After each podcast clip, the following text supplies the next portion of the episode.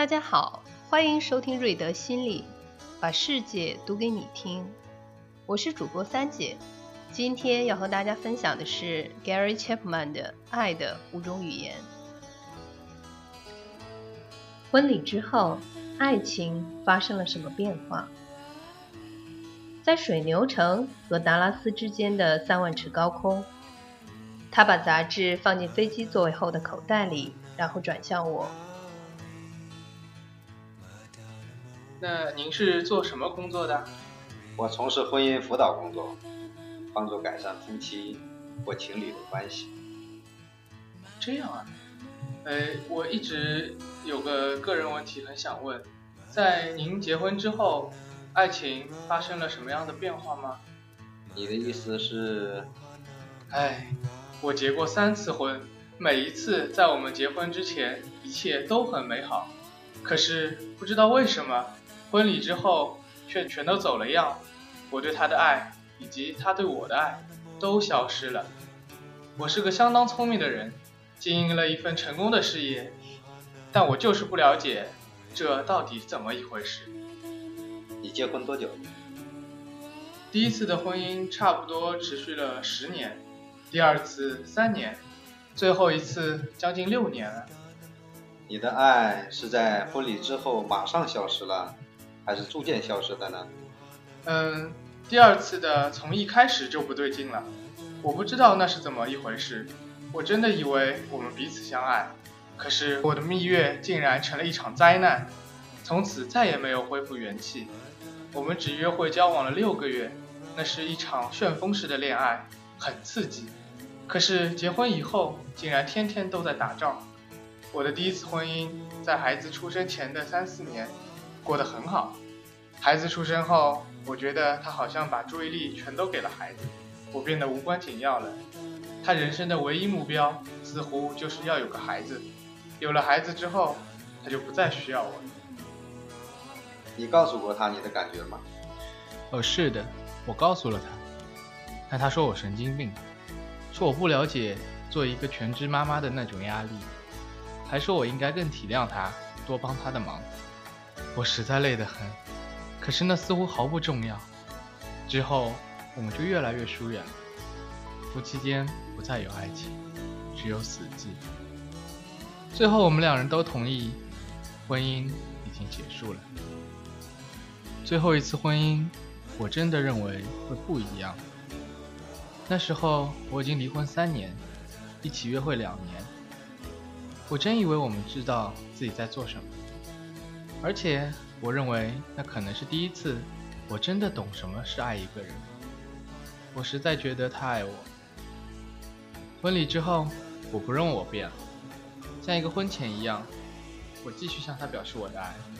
我告诉他，她有多美；告诉他，我有多爱她；告诉他，身为她的丈夫，我是多么引以为荣。可是，婚后几个月。开始抱怨，先是芝麻小事，像是我不把垃圾袋拿出去，或是不把衣服挂起来。后来他开始做人身攻击，告诉我他觉得不能信任我，指控我对他不忠诚。他变成一个完全负面的人。在婚前，他从来不是这样。他是我所见过最积极的人，那也是他吸引我的原因之一。但是他从不抱怨任何事。我做的每一件事，他都认为是好的。可是结婚以后，似乎我做什么都不对。老实说，我不知道是怎么一回事。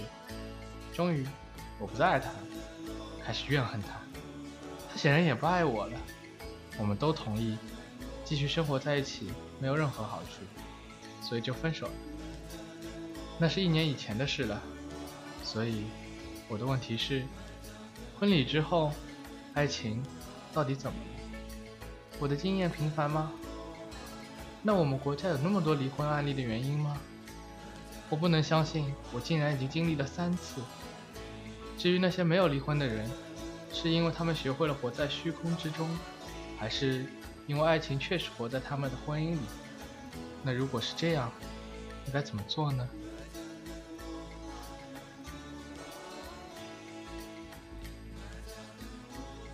这位坐在头等舱的朋友所问的问题，就是今天千万已婚者和离婚者的疑问。有的人问朋友，有的人问心理咨询师或求助于宗教，还有的人是问自己。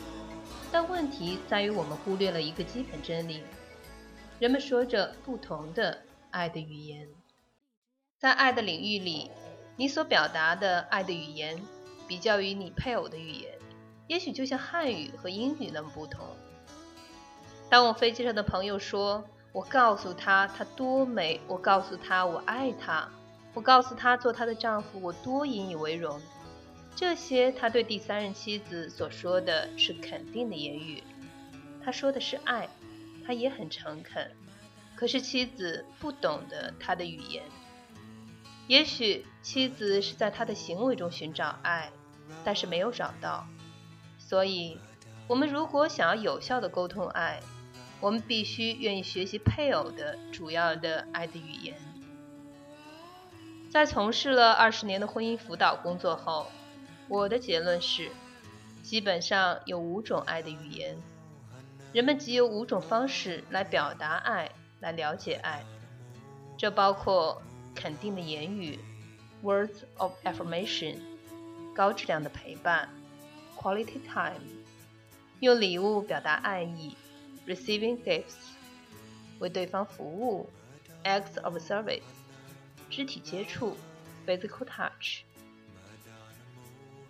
一旦你学会并了解用另一半的爱的语言和他沟通，我相信你也等于发现长久的、充满爱的婚姻秘诀。在婚礼之后，爱不一定会消失，但若要使之存活，我们中多半的人都需竭力学习第二种爱的语言。如果配偶不了解我们的母语，我们就不能依赖他。如果我们要他感觉到我们所传达的爱，我们就需以他的爱的语言来表达。今天的节目就是这样了，感谢你的收听。想了解更多，请关注瑞德心理公众号。我们下期节目再见。